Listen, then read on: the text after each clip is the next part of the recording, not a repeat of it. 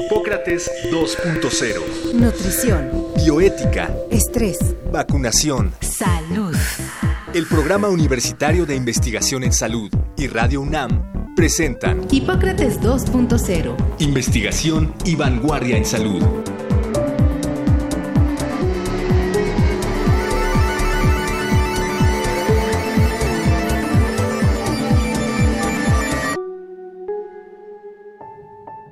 La ansiedad es una emoción que surge a raíz de que nos sentimos amenazados o al enfrentarnos a situaciones que implican un reto físico o emocional. Cuando se siente ansiedad, el cuerpo libera varias sustancias a través de las terminales nerviosas y del sistema sanguíneo que nos ponen en alerta para afrontar la amenaza o, en su caso, huir de ella.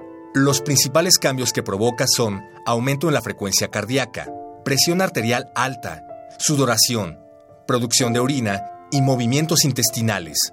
Todo ser humano experimenta en algún momento de la vida ansiedad en mayor o menor grado, pero cuando la ansiedad es repetitiva, intensa e interfiere directa o indirectamente en la vida cotidiana, se habla entonces de un trastorno de ansiedad generalizada. Hoy, en Hipócrates 2.0, los doctores Mauricio Rodríguez y Omar López Vergara platicarán con Edilberto Peña de León, médico cirujano con especialidad en neuropsiquiatría y maestría en ciencias médicas por la UNAM, con sede en el Instituto Nacional de Neurología y Neurocirugía y el Instituto Nacional de Ciencias Médicas y Nutrición, Salvador Subirán. Cuenta con fellowship en estimulación magnética transcraneal por la Escuela de Medicina en Harvard fundador de la Clínica de Memoria de la Fundación Médica Sur, director de investigación del Instituto de Neurociencias, Investigación y Desarrollo Emocional, INCIDE, socio fundador de investigación y tratamiento en fibromialgia.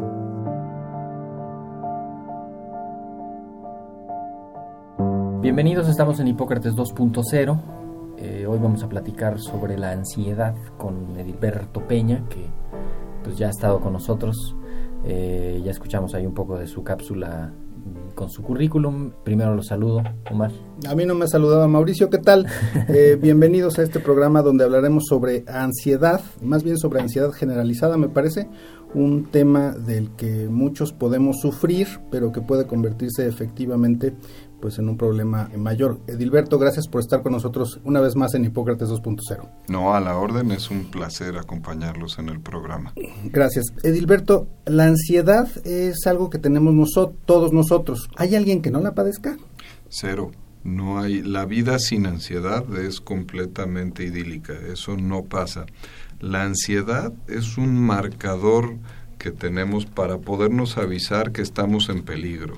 Si lo pensamos en el tema evolutivo, es algo que nos señalaba en la época de las cavernas cuando estábamos en peligro de ser devorados por el tigre de dientes de sable.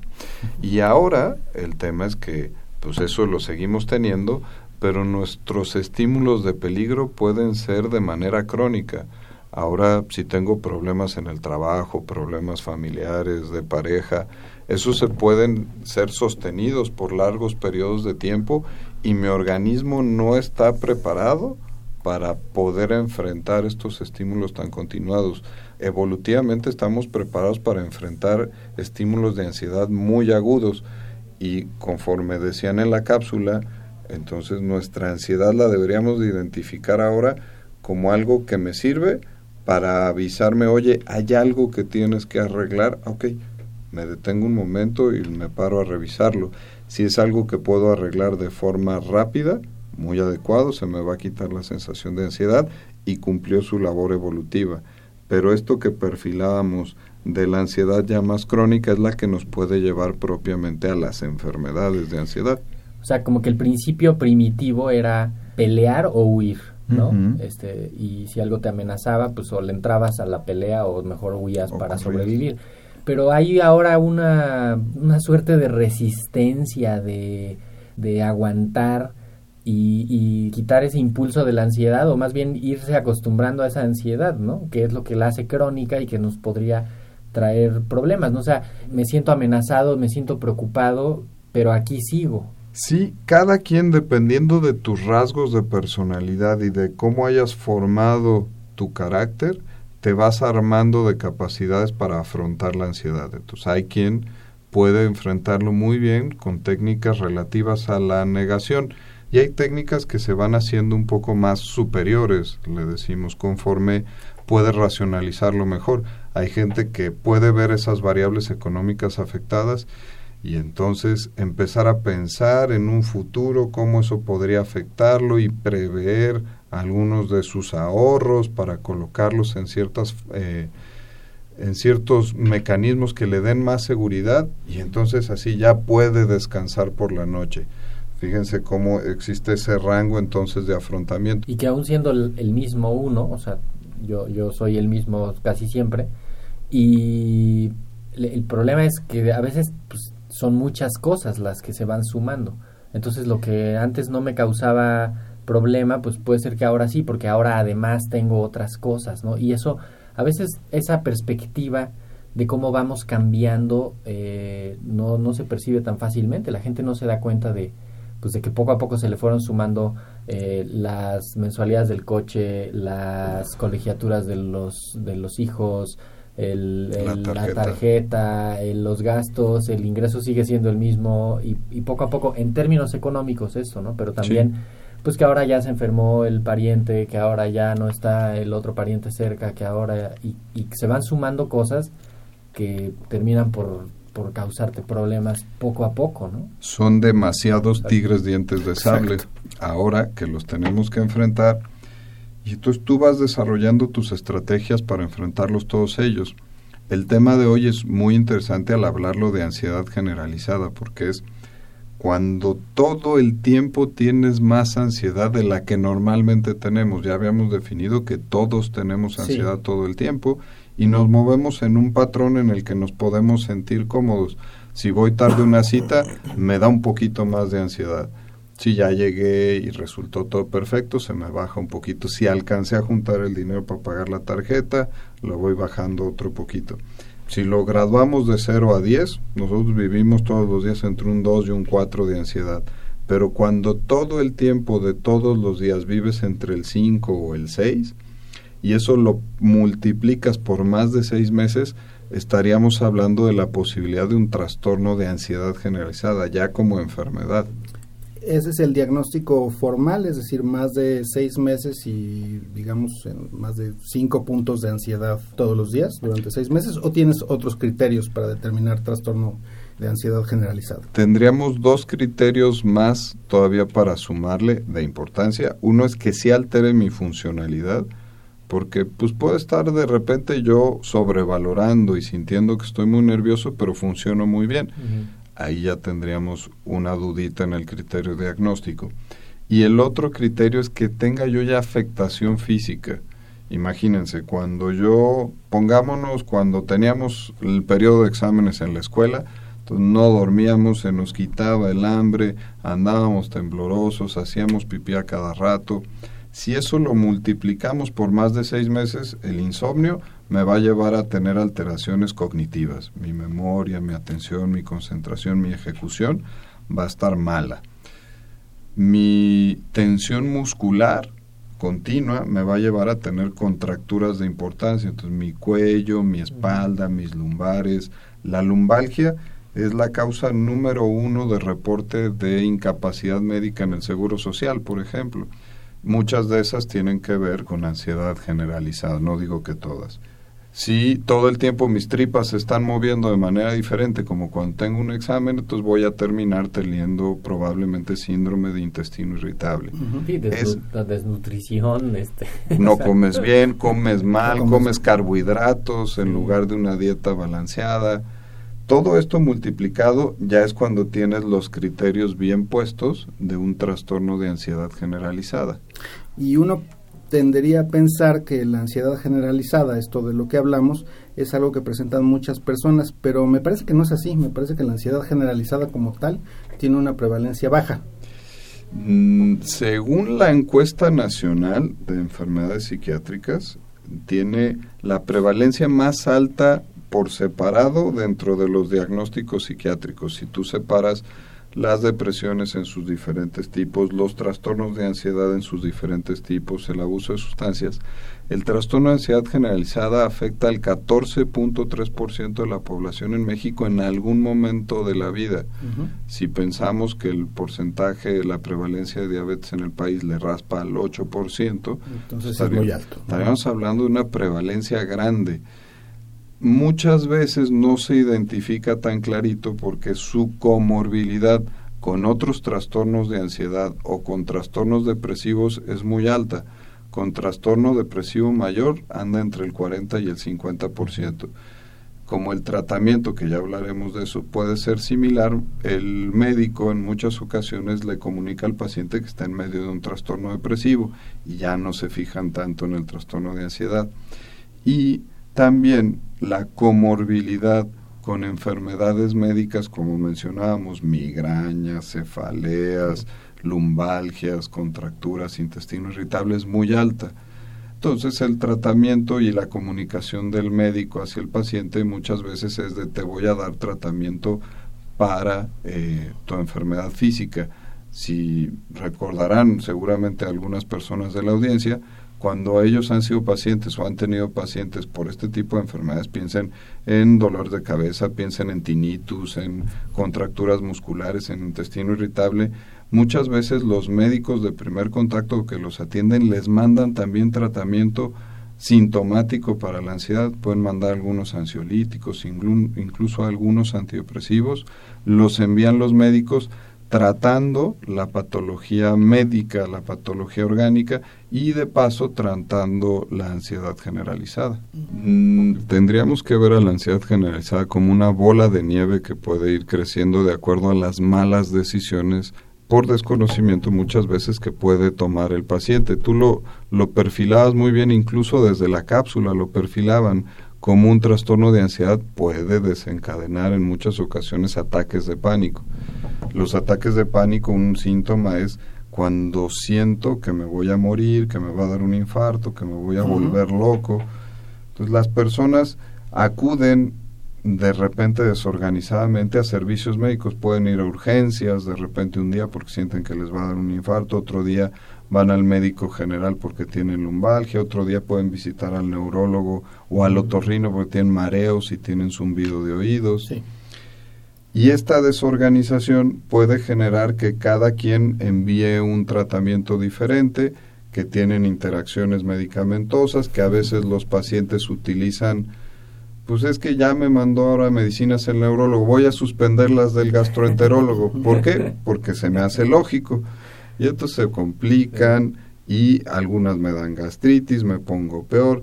La ansiedad generalizada es una enfermedad que frecuentemente me lleva a lo que la gente conoce como somatizaciones, como expresiones físicas de la misma ansiedad. Y tocaste un punto muy importante donde pues muchas veces la gente lo trata de resolver por sí mismo con medicamentos, medicina alternativa o lo que se sume. Y que, pienso, eh, digo, el escenario que, que, planteas suena mucho a medicina privada, a que uno va y escoge a su médico y al día siguiente vas otra vez y escoges al que sigue pero es una carga muy importante para la medicina pública. O sea, ¿cuántas consultas no eh, se están dando y las salas de espera están llenas en parte porque no se hacen correctamente diagnósticos, porque porque no se no se afronta o no se le da el peso real a un a un problema, pues que a veces hay como una como un estigma, ¿no? De que ay, es que es del psiquiatra o del psicólogo o algo así, o sea, e, esa esa comorbilidad que le, que le provoca al sistema la enfermedad, esa debe ser importante. Los psiquiatras matan como el doctor Lecter, ¿no? ah, así son. Una broma que tiene un amigo mío psiquiatra cuando da conferencias que dice, nunca hay un nefrólogo que sea el malvado en la película. Los psiquiatras sí matamos gente, pero los nefrólogos no. Sí, tienes mucha razón, Mauricio, porque hay estudios muy, muy curiosos al respecto donde se han hecho cuestionarios de medición de ansiedad en las salas de espera de atención primaria a medicina institucional. Y los índices de tener un trastorno de ansiedad de leve a moderado rondan entre el 40 y el 50% de los pacientes que están sentados esperando a su consulta por otra razón médica Sí, no, sería de repente muy ambicioso y a lo mejor no un correcto mensaje decir que muchas enfermedades físicas terminan siendo causa de la ansiedad, pero sí es algo que tenemos que tener en mente. La psicología, una rama de la psicología es la clinimetría, que es la que se encarga del desarrollo de pruebas para hacer diagnósticos. Y este tipo de pruebas con las que se hicieron los estudios son pruebas diseñadas para eso para darte un tamizaje, un screening de la posibilidad de tener un diagnóstico de ansiedad, no solamente de estoy ansioso porque el doctor no me ha recibido y porque me duele la panza. Sí, no, que no se confunda con porque eso. me va a dar ficha para 2021. para mis estudios. Exacto. Edilberto, en la cápsula se menciona esta cuestión de la peligrosidad de la ansiedad eh, y en general hay toda una corriente digamos, contracultural respecto a toda la cultura del, del, estrés, que dice que la ansiedad no es peligrosa. Tiene cierto sentido porque si la ansiedad fuera peligrosa como especie estaríamos muertos hace mucho tiempo. Muchos años.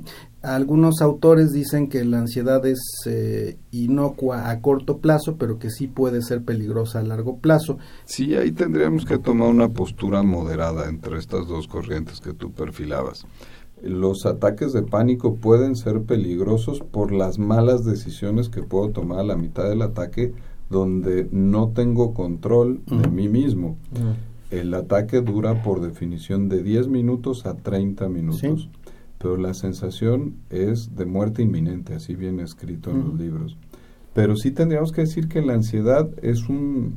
Tendríamos que colocarnos a la mitad y por eso la cápsula creo que estaba muy bien perfilada, donde comenzaban diciendo que la ansiedad es algo normal, cotidiano, que no tendríamos por qué decir ansiedad siempre que hablamos de algo malo, pero la ansiedad como enfermedad es una patología que me puede, se me puede combinar con otras enfermedades físicas y que requiere una identificación y un tratamiento médico adecuado. Ahí estaríamos puestos. O con otras condiciones, ¿no? Pienso, por ejemplo, ansiedad y adicciones. Pues sí. Que, que debe de haber un problema de, pues eso, o sea, que la gente siente ansiedad y de pronto busca la salida a través de una sustancia y pues toman alcohol, consumen alguna otra droga legal o ilegal y, eso ya viene a sumar otro problema. Edilberto, en el sentido de lo que pregunta Mauricio, eh, ¿has visto algún caso de ansiedad generalizada solamente, es decir, la comorbilidad, la presencia de varias este, enfermedades o trastornos psiquiátricos, psicológicos, ¿no es más bien la norma? Es la norma, pero sí hay algunos casos solitos identificados como único diagnóstico, pero como bien mencionan, la norma es la comorbilidad o con depresión, trastornos adictivos es frecuente, pero es una manera hombre, si yo le tengo miedo al pastito vacilador o a ir a comprar un ansiolítico de manera ilegal a la farmacia, este, voy a utilizar alcohol. El alcohol me puede dar un bienestar en dosis bajas, sobre un trastorno de ansiedad, lo malo, pues es que genero tolerancia, genero dependencia y al ratito ya tengo dos patologías que están ahí enfrente. O más. Estamos en Hipócrates 2.0 platicando sobre ansiedad con el doctor Edilberto Peña, médico psiquiatra. Tratamientos, Edilberto. ¿Cuáles son los tratamientos para ansiedad generalizada? Esto que pues tiene 14% de la población, algo por el estilo. Sí, 14.3. Tendríamos que iniciar por perfilarlo desde, desde dos ámbitos. Uno, en ansiedad leve a moderada, la psicoterapia correcta, así como la farmacoterapia adecuada, son igual de efectivas. O incluso pueden ser tratamientos aditivos. Si doy psicoterapia y doy medicamentos, también el paciente sale más rápido. En temas de neurobiología, la ansiedad está correlacionada a una disminución de serotonina y un incremento de irregular de noradrenalina y dopamina en ambos lóbulos frontales. Eso pasa también y ese mismo mecanismo de acción tienen los antidepresivos. Hay una corriente dentro de la psiquiatría que pugna porque ya no le demos al paciente la información sobre la clase terapéutica, sino sobre el mecanismo de acción y entonces decirle al paciente te voy a dar un medicamento que nivela y mejora tu serotonina y tu noradrenalina en lugar de decir antidepresivo, porque aquí en este caso el tratamiento farmacológico estaría dividido entre ansiolíticos inmediatos que son sintomáticos, pensemos en una infección y que le están dando paracetamol para la fiebre, aquí estaríamos dando benzodiazepinas generalmente para matar la ansiedad de forma inmediata y mejorar al paciente agudo. Y los antidepresivos con efecto serotoninérgico y noradrenérgico, los inhibidores selectivos de recaptura de serotonina o de noradrenalina, son el tratamiento de base curativo para los trastornos de ansiedad.